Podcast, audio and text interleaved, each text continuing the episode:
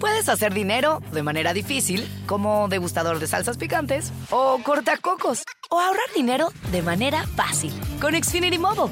Entérate cómo clientes actuales pueden obtener una línea de un límite intro gratis por un año al comprar una línea de un límite. Ve a es.xfinitymobile.com. Oferta de línea o límite gratis termina el 21 de marzo. Aplican restricciones. Xfinity Mobile requiere Xfinity Internet. Velocidades reducidas tras 20 GB de uso por línea. El límite de datos puede variar.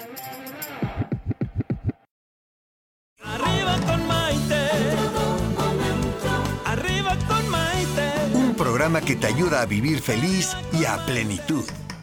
¿Qué tal amigos? Bienvenidos a esta edición de Arriba con Maite, el programa que nos ayuda a vivir felices y sobre todo a plenitud. Soy Maite Prida saludándolos con mucho cariño desde la Ciudad de México y el día de hoy tengo un programa muy interesante y feliz de la vida de compartir con todos ustedes. Como ya es costumbre, saludo con mucho cariño a todas las personas que se conectan cada tarde conmigo por medio de las redes sociales. Facebook Maite Prida, ahí estamos transmitiendo en vivo. Facebook arriba con Maite, que cada día tenemos más seguidores. Instagram, Maite Prida Oficial y desde luego tenemos los podcasts en nuestro canal de YouTube, también Maite Prida. Fíjense que hoy vamos a estar hablando acerca de la logoterapia, que es una psicoterapia que afirma que la voluntad del sentido es la motivación primaria del ser humano. Esta terapia fue fundada y desarrollada por el psiquiatra vienés Víctor Frankl, quien utilizó el término logoterapia desde 1926, ahí fue la primera vez que lo usó, para referirse a su método terapéutico, el cual es un tipo de psicoterapia que se apoya en el análisis existencial de la persona y se centra en la voluntad del sentido. Cabe mencionar que Víctor Frankl fue prisionero en un campo de concentración. Imagínense qué difícil. Y consideraba que él pudo sobrevivir ese tiempo en cautiverio porque le supo dar un logos, es decir, un sentido o un significado a su existencia. De ahí es que comienza la base o el fundamento de su logoterapia. En la logoterapia se busca la visión integral de la persona. Aquí se le ve a cada individuo como un ser único, individual e irrepetible y se le considera su dimensión espiritual. En ella se busca encontrarle un sentido a su propia existencia, es decir, se trabaja para que el hombre dé sentido a su vida, ya que eso es precisamente lo que va a ser su fuerza primaria. La logoterapia propone que la voluntad de sentido es la motivación primaria del ser humano, una dimensión psicológica inexplorada por paradigmas psicoterapéuticos anteriores, en donde la atención clínica era esencial para la recuperación integral del paciente. Cada uno de nosotros, y esto lo hemos comentado muchísimo, tenemos una misión especial y única en la vida. En eso yo creo que ya todos los que escuchamos este programa todos los días, por lo general estamos de acuerdo, aunque en ocasiones nos cuesta un poco de trabajo entender cuál es nuestra misión. A veces tenemos una misión en una etapa de nuestras vidas y conforme vamos creciendo, vamos viviendo nuevas experiencias y demás, pues vamos cambiando. Además de todo, también podemos tener más de una sola misión en la vida. Cuando nos damos cuenta de que somos seres cambiantes, que vivimos frecuentes cambios de acuerdo con nuestros procesos de aprendizaje a lo largo de la vida. Lo que sí debe ser generalizado es entender que cada uno de nosotros debemos de buscar nuestras misiones con conciencia y con voluntad propia, es decir, yendo hasta el fondo de nuestro corazón y de nuestra conciencia, conectando con nuestra sabiduría innata, que yo les he dicho muchas veces, esa sabiduría innata que se conecta por medio de nuestro centro corazón a la sabiduría divina universal. Cuando hacemos esto, entonces podemos comprender sin lugar a dudas cuál es nuestra causa, cuál es nuestra misión. De acuerdo con la logoterapia, podemos encontrar o dar sentido a nuestras vidas gracias a los valores creativos, a los valores experienciales y a los valores de actitud. Los creativos representan lo que creamos o damos al mundo, por ejemplo, desde nuestras buenas acciones hasta la creación de una obra. Los valores experienciales son los que tomamos o percibimos o recibimos del mundo. Por ejemplo, la belleza de la naturaleza, el amor hacia el prójimo, etc. Y los valores de actitud reflejan la postura que elegimos adoptar hacia las situaciones que se nos presentan a lo largo de la vida. Por ejemplo, cuando la vida nos presenta un revés, elegimos ser víctimas o elegimos ser valientes y afrontarlo. Es así, es decisión de cada quien. Pero saben que para ayudarnos a comprender este tema y hablar mucho más profundamente de este conocimiento, ya tenemos en el estudio a nuestra querida Marisa Escribano.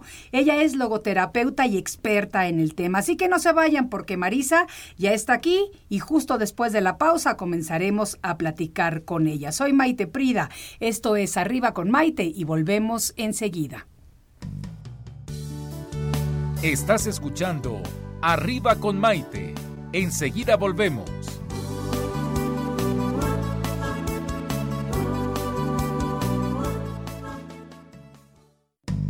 Hoy ya es un día lleno de alegría. Desde México te invito a vibrar.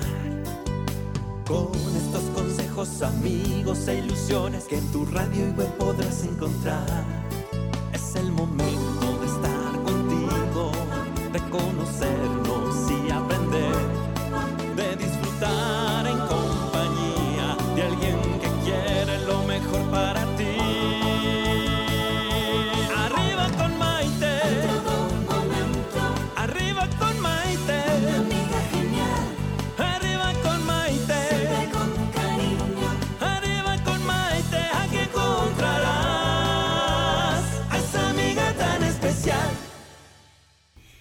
tal amigos? Bienvenidos nuevamente a esta edición de Arriba con Maite. El día de hoy estamos hablando acerca de la logoterapia.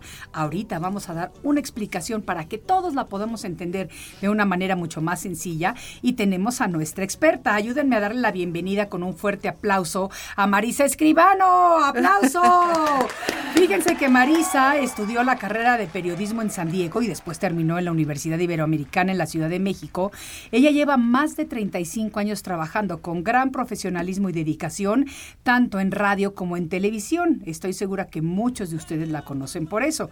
Ha recibido varios premios, como por ejemplo el micrófono de oro que otorga la Asociación Nacional de Locutores. Hay un premio que a mí me encanta que recibiste que se llama la medalla Dolores Ayala, Sí. otorgada por la Asociación Nacional de Periodistas. Sí. Oye, qué padre, pero tienes cualquier cantidad de, premios y de todo. Y hoy nos vamos a enfocar en esto que es la logoterapia. Bienvenida, Marisa. Gracias Muchas gracias, aquí. Maite. Qué gusto, ¿no? Yo feliz de estar aquí contigo y sobre todo hablando de este tema que para mí es apasionante. Me Sí. encanta la logoterapia. A ver, cuéntanos un poquito acerca de esta logoterapia. Pues fíjate que es muy interesante porque la gente cuando escucha el término logoterapia piensa que es una cosa muy rara de la que estás hablando, o sea, como que no suena serio, Sí. suena como algo así raro, alternativo. Yo primero me imaginé como logotipos y dije, ¿tendrá algo que ver con los Exacto. logotipos? Después dije, no, a lo mejor tiene algo que ver con el cerebro. O sea, yo así como que no le sabía muy bien la primera vez que platicamos de eso. Exacto. Sí. Entonces el nombre es complicado, pero la verdad es que es una psicoterapia muy seria. Es la tercera escuela de psicoterapia que hay.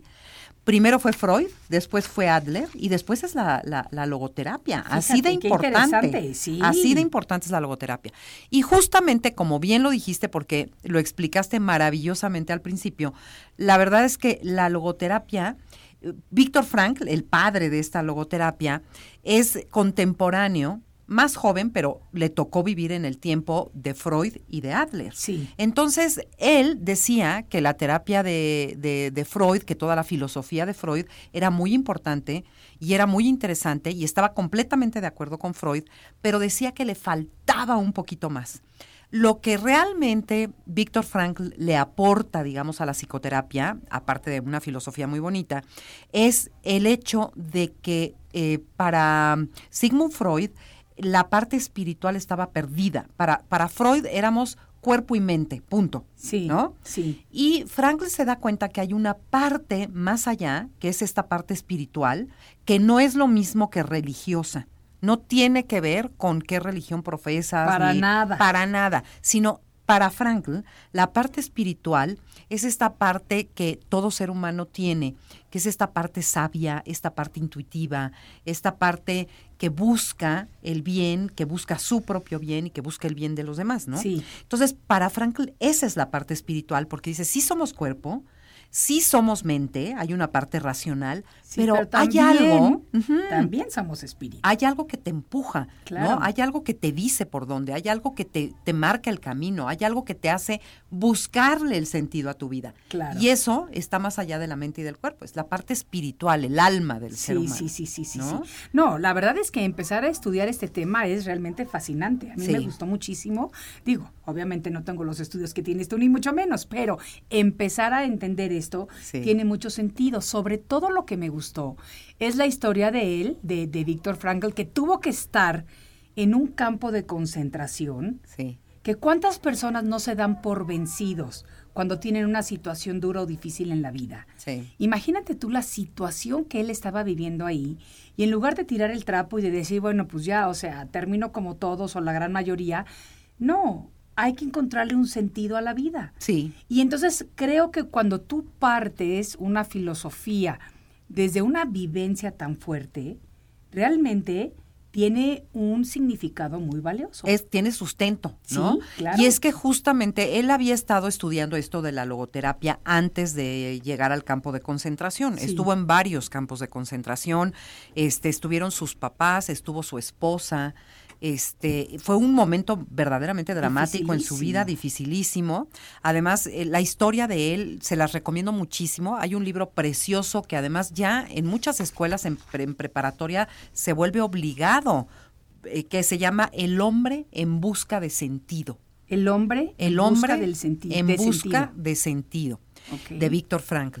Y en ese libro él narra esta historia de cómo es que él llega al campo de concentración y ahí sustenta toda su, te- su filosofía, que ya tenía desde antes. Él ya era neurólogo, estaba, eh, psiquiatra y neurólogo y estaba estudiando todo esto y él estaba desarrollando esta filosofía, pero luego le toca vivirla en carne propia Claro. porque estando en el campo de concentración se da cuenta de que viviendo las mismas experiencias, hay personas que se avientan a la barda electrificada para suicidarse porque no pueden con el no dolor. pueden. Y hay otras que resisten. Y dice, ¿cuál es la diferencia si estamos viviendo lo mismo? Todos tenemos la misma humillación, el mismo frío, el- la, La, la misma, hambre, el mismo maltrato. Exactamente. Sí. Entonces, ¿qué hace que unas personas puedan con eso y otras no? Y entonces ahí se da cuenta que justamente lo que pasa es que aquellas personas que tenían un para qué vivir son las que resisten. Un para qué que puede ser no nada más una persona, que evidentemente pues es ya bastante, es salir y saber que quieres reencontrarte con tus hijos o con tus padres o con la persona amada, Sí. sino también alguna motivación de tipo profesional, Sí. personal, Sí, ¿no? claro. Quiero salir para contar esto o quiero salir para... Entonces, aquellas personas que tenían un para qué, Claro. Resistían aquello. ¿no? Claro, Y claro. luego también se da cuenta de otros comportamientos muy interesantes, porque eh, de repente con la, les daban medio bolillo, un bolillo a cada quien, Sí.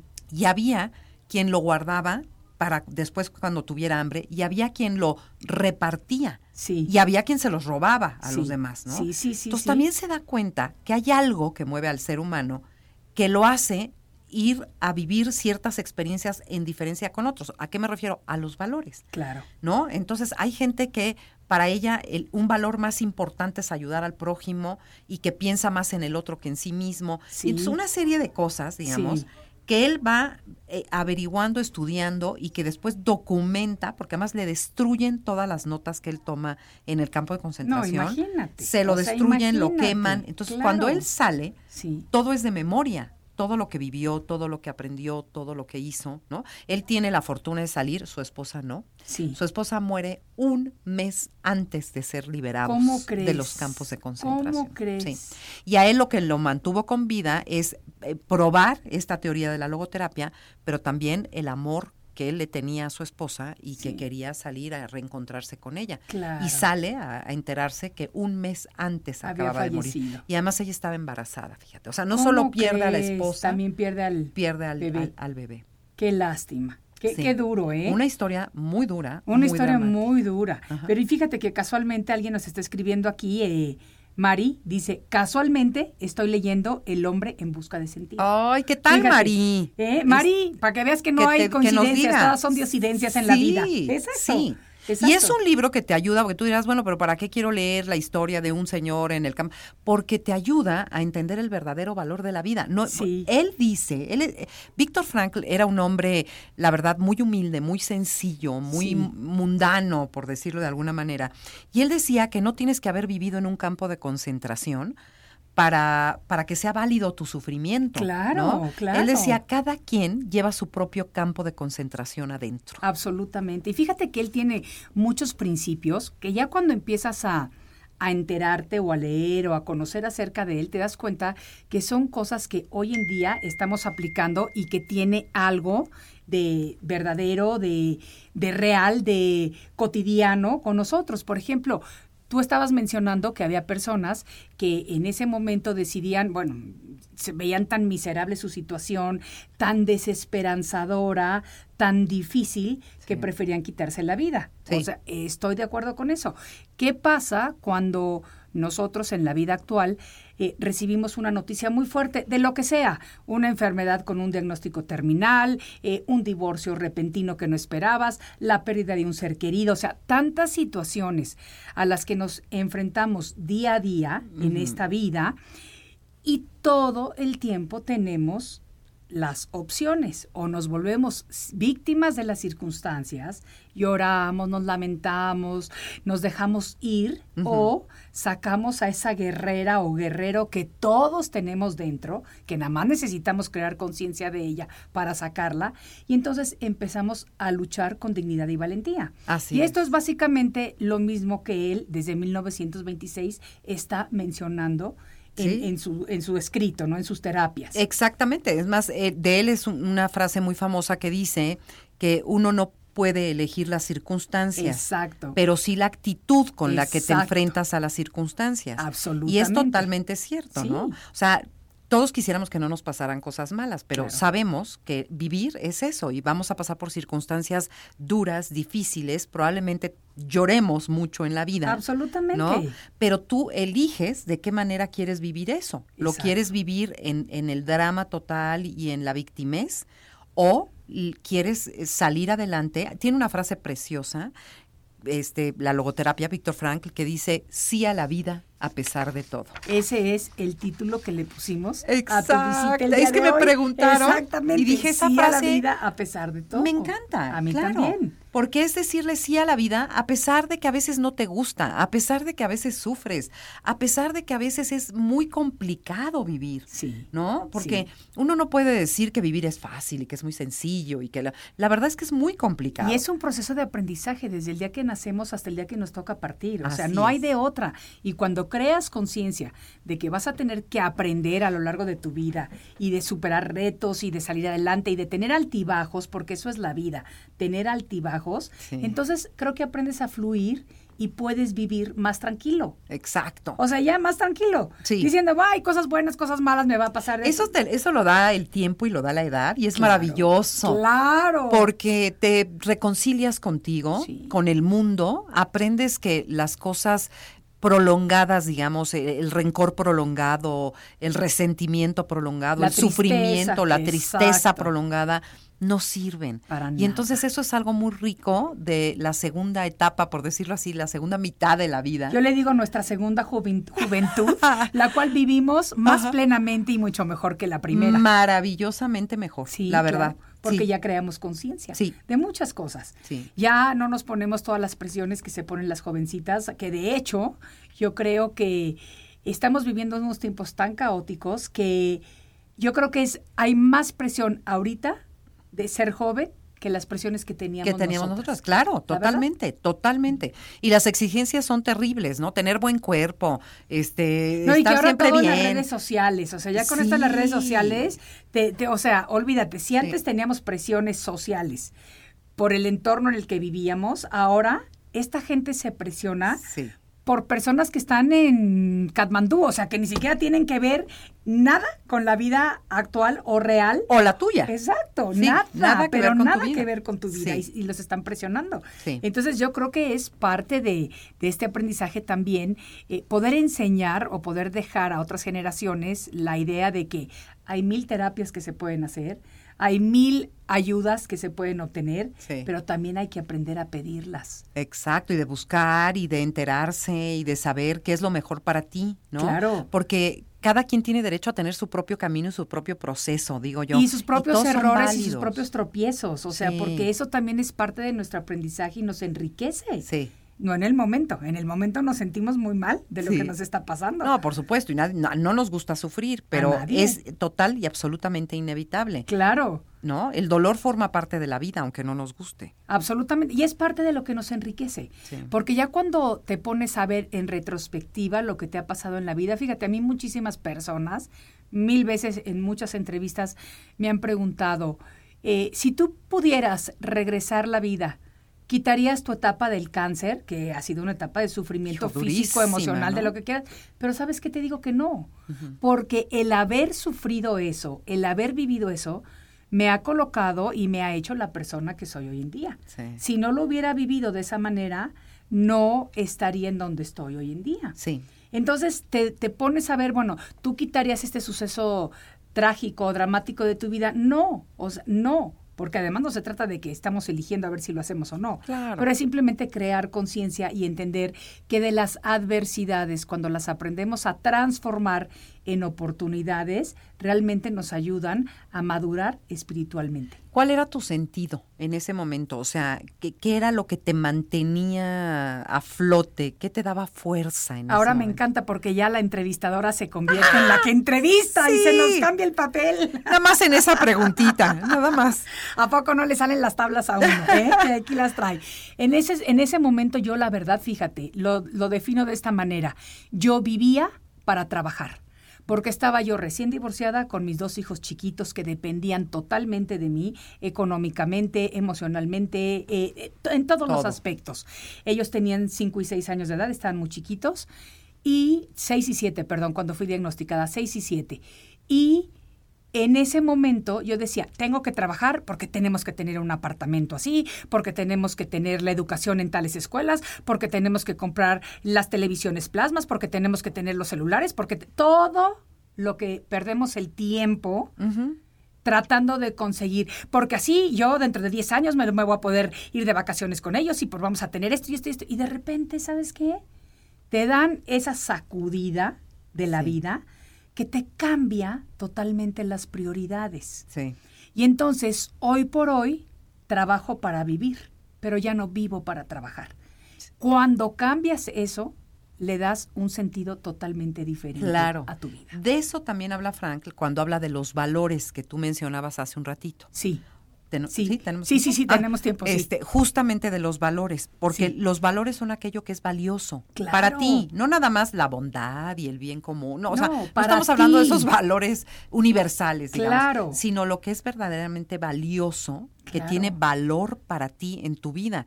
Y es increíble cómo tus valores pueden cambiar de un segundo a otro. ¿no? Claro. Antes de que tú fueras diagnosticada, tú tenías unos valores determinados Claro. y justamente después de un diagnóstico como ese, cambia por, por- este, por completo toda tu perspectiva. Totalmente te cambia, ¿no? porque en ese momento mi sentido fueron mis hijos.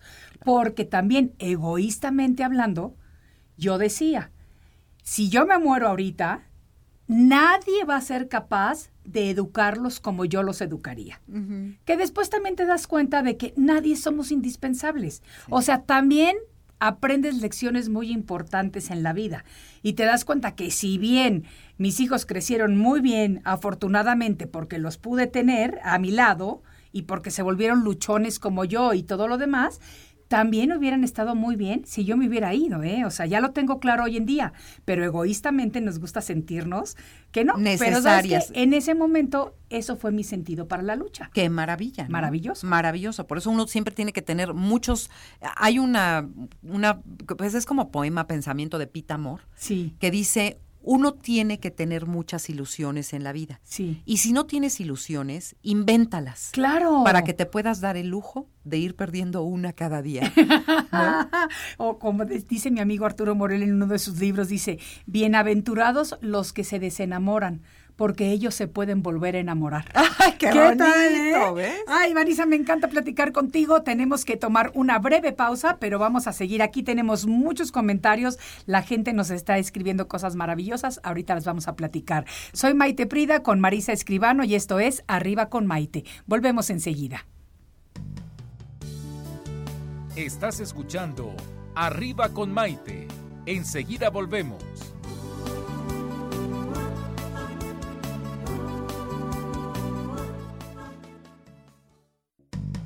Hoy ya es un día lleno de alegría, desde México te invito a vibrar. Con estos consejos, amigos e ilusiones que en tu radio y web podrás encontrar. Es el momento de estar contigo, de conocernos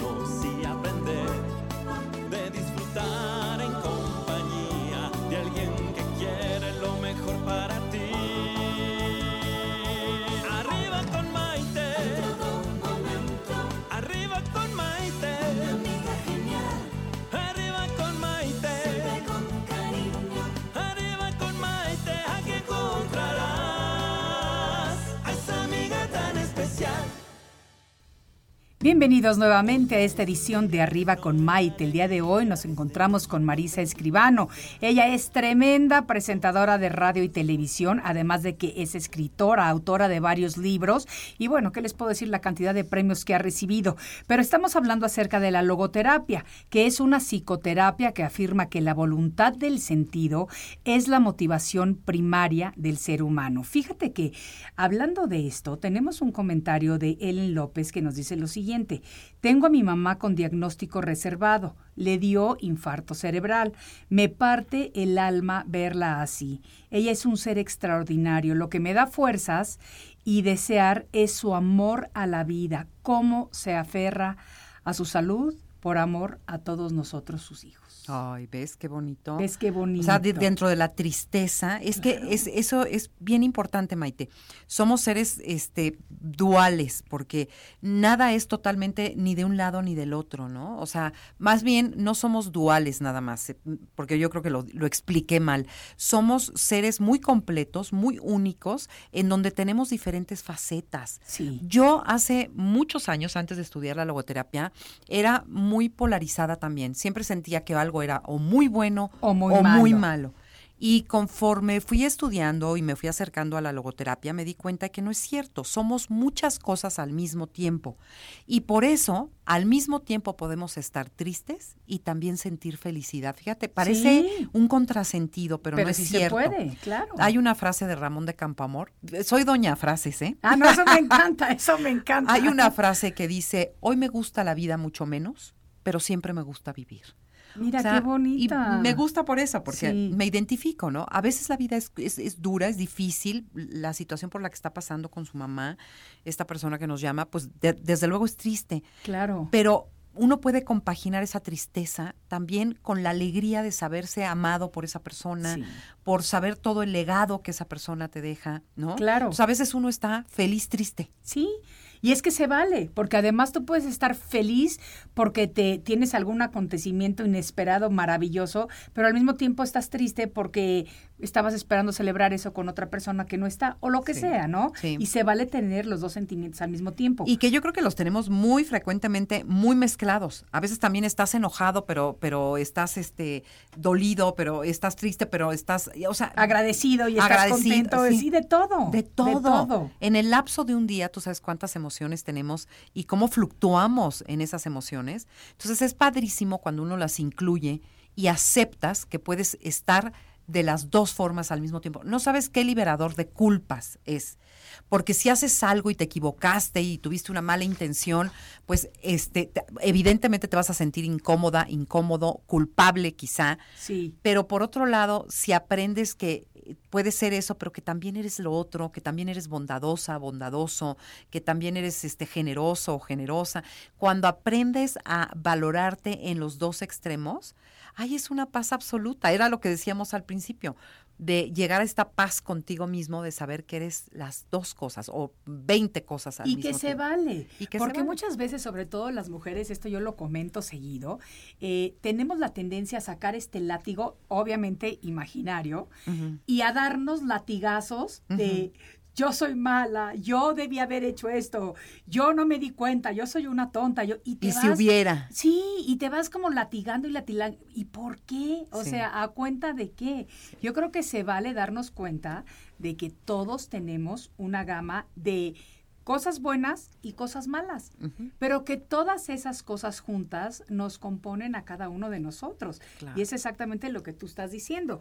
Hay que aprender a liberar nuestras culpas. Exactamente, y aceptarnos como somos, pero no con este cinismo de pues así soy y qué te importa. Ay, sí, porque eso también a veces Es o sea, horrible. Pues así soy y si no te gusta, pues vete. Exacto. No, no, no, no, no. Eso no es soberbia. Eso. Eso es soberbia. Eso es soberbia. Entonces se Absolutamente. trata de aceptarte amorosamente, ser generosos con nosotros mismos. A veces somos muy lindos con los demás, con los que nos rodean, y estamos dedicados al 100% a ayudar a los hijos, a los nietos, a los hermanos, a los papás, a todo el mundo, y pocas veces nos volteamos a ver a nosotros y nos Sí. ayudamos a nosotros, Sí. ¿no? O sea, ¿cuánto, ¿cuándo has hecho algo extraordinario por ti y cuántas veces has hecho cosas extraordinarias por otros? Y sabes que cuesta trabajo porque crecimos en una cultura o en una civilización en la que se nos educaba o se nos enseñaba que pues nosotras somos como seres secundarios. Sí. O sea, si había un filete y 10 milanesitas, el filete era para el papá invariablemente y las milanesitas para todos los demás. Claro, el Sí. patriarca. Claro, entonces tú creces viendo ese tipo de ejemplos en tu casa y hasta que no creas conciencia y decides cambiarte ese chip de, y te dices yo merezco, puedes pasarte toda tu vida comprándole los zapatos a tu hija, a tu hijo, a tus nietos, a tus sobrinos, antes de comprarte tú Sí. tu par de zapatos nuevos. Porque tú dices, ay, no, los míos todavía ahí aguantan otro añito. ¿Me entiendes? Y eso es lo que tenemos que aprender a cambiar. Tenemos que liberar las culpas. Eh, Tenemos que es. cortar con todas estas programaciones de generaciones anteriores que se nos inculcaron, obviamente porque nuestras mamás, nuestras abuelas pensaban que era lo correcto, no sabían mejor. Afortunadamente ya estamos en esta era de la del despertar de la conciencia en donde tenemos la capacidad de poner límites y de cambiarnos el chip y decir yo merezco. Así es, totalmente de acuerdo contigo. Eh, a nuestros padres, nuestros padres fueron educados de una manera muy distinta. Digo nuestros padres, los de nuestra generación. Claro, claro. ¿No?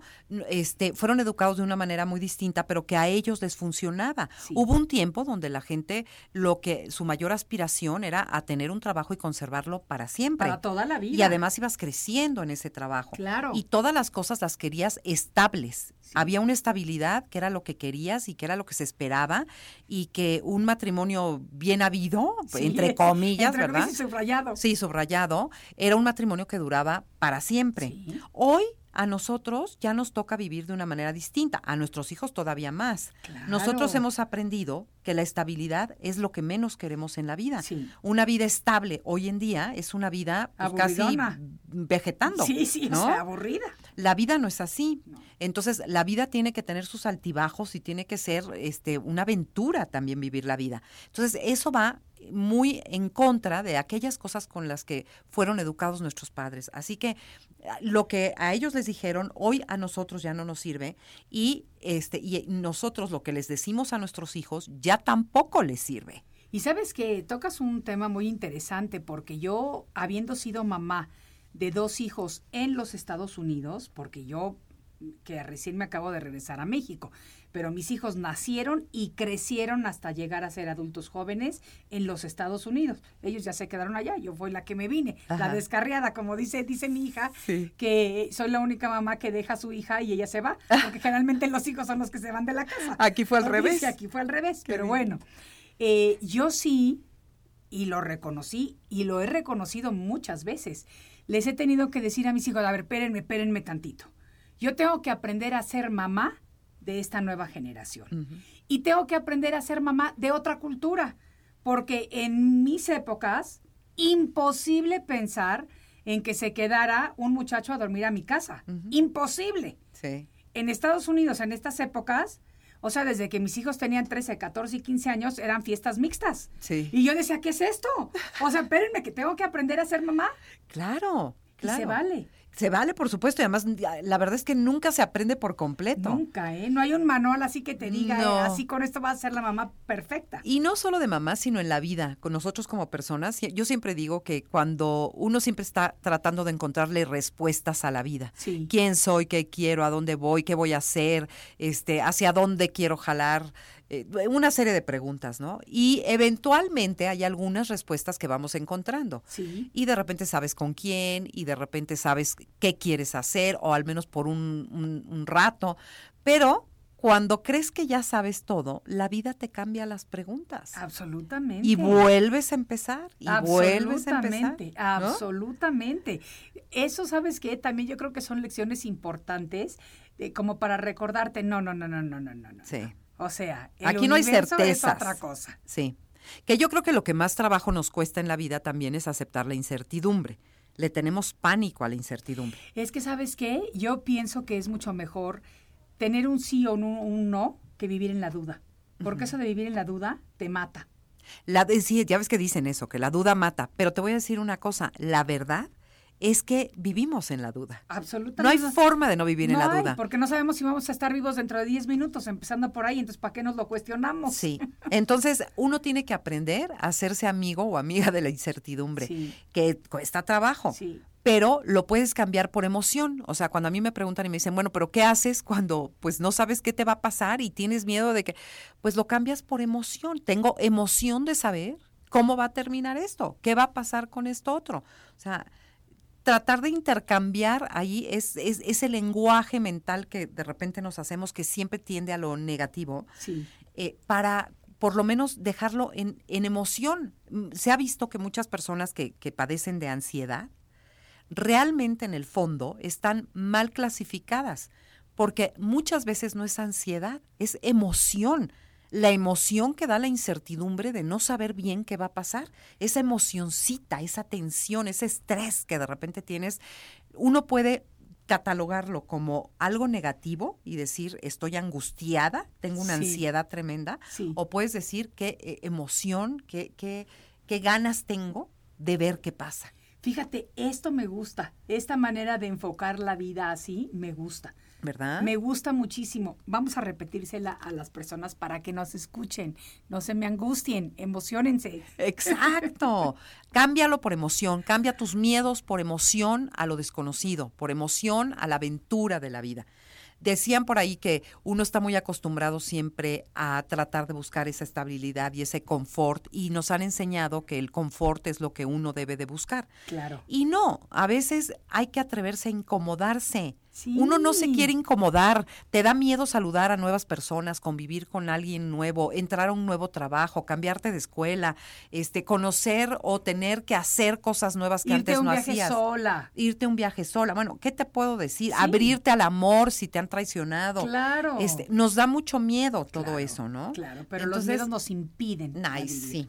Los miedos hay que sacarlos y descartarlos de nuestra vida, Hay que vivir la vida como si fuera una aventura, porque eso es. ¿sí? Es una aventura maravillosa. Sí. Eh, Y nosotros tenemos el poder de ir escribiendo los capítulos Así de es. esa aventura. Fíjate que una vez estaban operando a una muy querida amiga mía, mi comadre del alma, mi hermana, de esas que uno escoge en la vida. Sí, sí, sí, sí. Y bueno, la iban a operar. Y entonces llego yo corriendo, nos abrazamos, ella estaba muy angustiada, no sabía si iba a salir bien, si no. Y entonces este me agarra de la mano, ya en la camilla donde se la llevaban al quirófano a operar, y me dice, comadre, quiero que sepas que si me pasa algo, le digas a mi hija que no me arrepiento de nada. Me dice, porque siempre hice todo lo que quise en la vida. Porque prefiero, si ahorita me pasa algo, saber que hice todo lo que quise, Sí. a que a saber que me faltó haber hecho cosas que nunca hice. Me dice, entonces quiero que sepas que si me voy, me voy tranquila.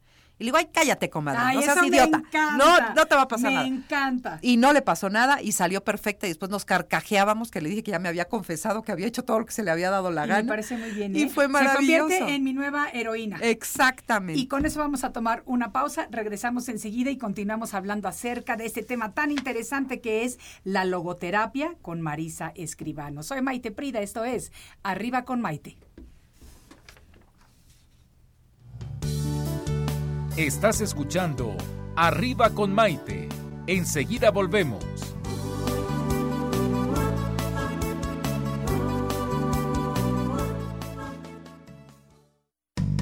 Hoy ya es un día lleno de alegría, desde México te invito a vibrar.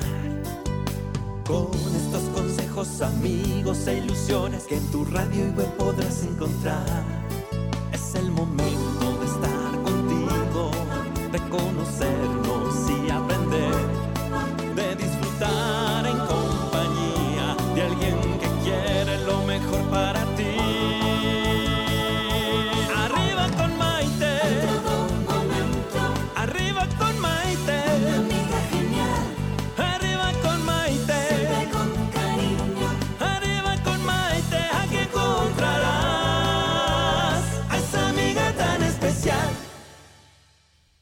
Bienvenidos nuevamente a esta edición de Arriba con Maite. El día de hoy estamos disfrutando verdaderamente este programa con Marisa Escribano. Fíjense que estamos hablando de la logoterapia, así empezó el programa, pero ahorita nos vamos a desviar tantito que entra dentro de lo mismo, porque Marisa tiene un libro increíble entre los muchos libros que tienes publicados. ¿Cuántos libros tienes publicados? Pues como cuatro o cinco. que pues sí son bastantitos. Sí. Porque además también tienes De este, chile, de dulce y de manteca. también, también tiene CDs de reflexiones, Sí. de pensamientos, de cuentos, de, bueno, cosas muy bonitas. Es que me encanta la poesía, Sí. y me encantan los pensamientos. Sí. Y tuve una época muy larga de mi vida donde me gustaba mucho y hice varios discos y cosas donde, donde justo leo y digo pensamientos. Y fíjate que aquí hay un libro que es el que más me llamó la atención en este momento que se llama Saber Vivir y quiero que platiquemos un poquito de esto, pero Ellen de Guayaquil, Ecuador, nos está diciendo que sería un verdadero honor tenerlas, o sea, nosotras dos, en su país dando una conferencia de cómo aprender a vivir. Ellen, te lo dejo de tarea. Consíguenos la conferencia, armamos el viaje y damos conferencia Ay, en sí, qué Guayaquil. bonito Porque además es un lugar de gente buena, te lo digo. A mí me encanta sí. Guayaquil, me encanta. Así que ya te dejamos tarea, Ellen. Vamos a, a- a trabajarlo en eso para que estemos dando nuestra conferencia ya, ¿verdad, Marisa? Va, puestísima, ya, ¿eh? Ya la comprometimos aquí Ya. en la radio, así que no hay de otra. Nos Platícanos vamos. de saber vivir. Pues fíjate que este libro es la segunda edición de un libro, en principio, que yo titulé Si mañana ya no estoy. Ok. Y eh, tiene este título tan raro porque son una serie de escritos que yo hice que yo quería que mis hijos supieran o sepan el día que yo ya no esté. Y te voy a decir por qué.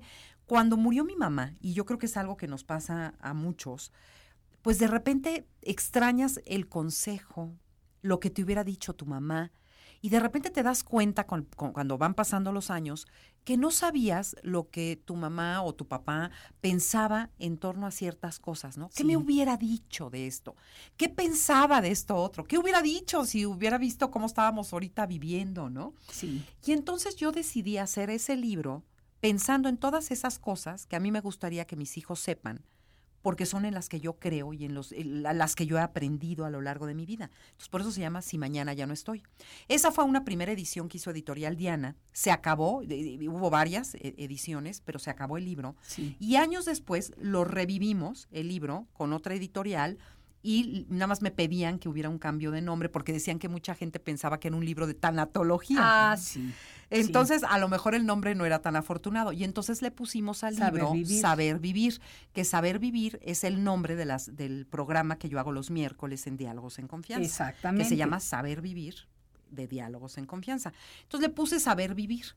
Y esta fue la, la siguiente edición, digamos, que sacamos del libro, que después, este, ya, también, ya no hay. O sea, lo que quiero decir es que ahorita no hay y ya no los encuentran en ningún lado. Ok. Eventualmente, Pero pues, nos puedes dar otros. parte de cómo surgió la idea de este, de este. Eh, Este es el mismito El del mismo otro. del otro. Es el mismo del otro, a lo mejor con algunas partes nuevas. Ok. Porque le agregué ciertas Pero cosas. el contenido básicamente El es lo contenido mismo. es básicamente Y lo tú lo hiciste pensando, esto es lo que yo quiero que mis hijos sepan de mí Sí, en el momento en el que yo me voy. exactamente. Fíjate que eso es una es un ejemplo padrísimo de algo que podemos hacer todos para nuestros hijos, ¿eh? Sí. Fíjate, yo tengo una cosa que yo hago es que yo desde que ellos nacieron, cada cumpleaños y ni lo saben, así que si me están escuchando ya se van a enterar. Ajá. Pero cada cumpleaños yo compré unos eh, cuadernitos de pasta dura, a cada uno le puse el nombre de mis hijos de, de cada uno y el día de su cumpleaños les escribo una carta. Ay, Y esa carta le pongo, este año, por ejemplo, fue un año difícil porque pasaste por esto, por esto, o el siguiente, este año fue increíble porque fue la primera vez que ya tienes esto y esto, o lo que sea, ¿no? Qué bonito. Y los tengo guardados en mi caja fuerte. Wow. Así que el día que yo ya no esté y habrán decir, mi mamá guardaba cuadernos aquí adentro y se van a dar cuenta de los cuadernos que guardé ahí adentro. Ay, regalazo. Sí, yo ¿Ves? que Eso está- también eso es está si padre. mañana ya no estoy. Exacto, ¿No? porque eventualmente, pues, Pues sí, no, vamos, a estar.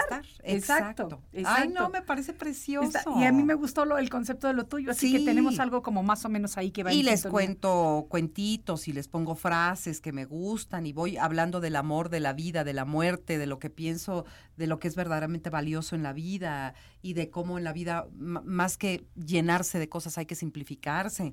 Y, y todo eso ahí lo fui escribiendo. Claro que cuando, déjenme contarles que cuando llegué y les di el libro a mis hijos que lo acababan de publicar, me dijeron, ay, ma, gracias. Sí, ahí lo, aventaron. sí. Lo aventaron, ¿no? Típicos hijos. típicos hijos. Exactamente. El otro día un alguien le preguntó a mi hijo que si él ya había leído ese libro. El- eh, eh, de mi primer libro estoy hablando del libro del cáncer, pero Sí. ha salido como 10 ediciones ya de ese libro.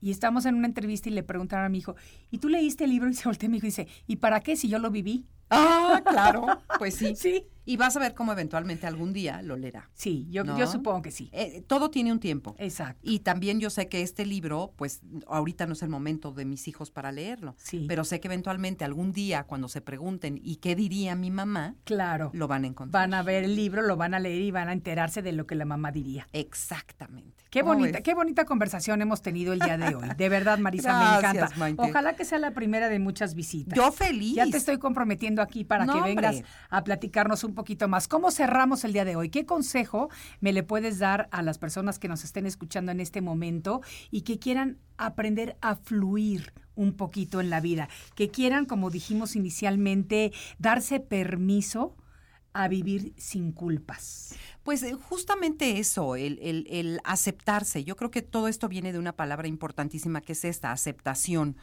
Eh, todas las, las penas y las desgracias y gran parte de la, de la responsabilidad, digamos, de, de- de las vidas que a veces llevamos tan, tan pues poco satisfactorias, es Sí. porque no nos aceptamos. Exacto. Entonces, acéptate, acéptate tal y como eres. Eh, Es maravilloso cuando te ves al espejo y dices, hijo, hoy qué mal me veo, pero cómo me quiero. Exacto. No, es rico, es riquísimo. Cuando ya no dependes de la mirada de alguien más, cuando ya no dependes de que el otro te apruebe o no te apruebe, ¿no? Entonces, cuando tú puedes llegar a esa paz contigo mismo, eh, créanme que es maravilloso, es rico. La vida se empieza a volver distinta. La saboreas, te sabe, te sabe mejor, Sí. ¿no? Afortunadamente sí. Y, cuando sufres, sabes que todo eso va a pasar también, Claro. que nada es permanente, ni la felicidad absoluta, ni el, Ni el drama más grande, absoluto. ¿no? Marisa, ha sido un verdadero placer. ¿Cómo? ¿Ya se nos acabó? Ya se nos acabó el tiempo. se nos fue la hora completita, pero hablando de cosas muy interesantes y muy bonitas.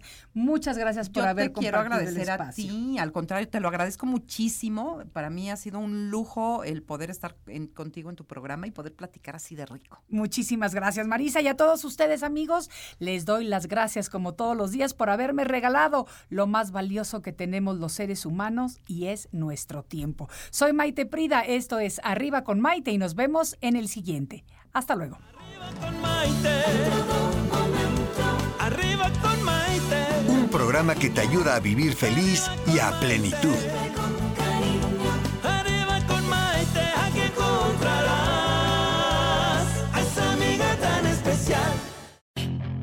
Puedes hacer dinero de manera difícil, como degustador de salsas picantes, o cortacocos, o ahorrar dinero de manera fácil con Xfinity Mobile. Entérate cómo clientes actuales pueden obtener una línea de un límite intro gratis por un año al comprar una línea de un límite. Ve a es.xfinitymobile.com. Oferta de línea o límite gratis termina el 21 de marzo. Aplican restricciones. Xfinity Mobile requiere Xfinity Internet. Velocidades reducidas tras 20 GB de uso por línea. El límite de datos puede variar.